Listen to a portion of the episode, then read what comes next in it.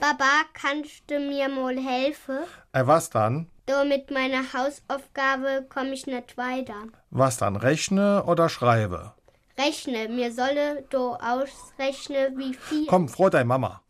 Mama, kannst du mir mal helfen? Das ist mir klar. Wenn der Vater auf dem Sofa leiht, dann kann er nimmer rechnen.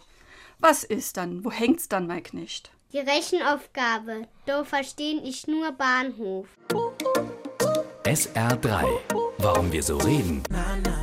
Wie man schwätze. Wie auch die Redensarten Das ist doch 0815. oder Die Hanne Bratkartoffelverhältnis. stammt auch die Redensart Ich verstehe nur Bahnhof. aus der Zeit des Ersten Weltkriegs.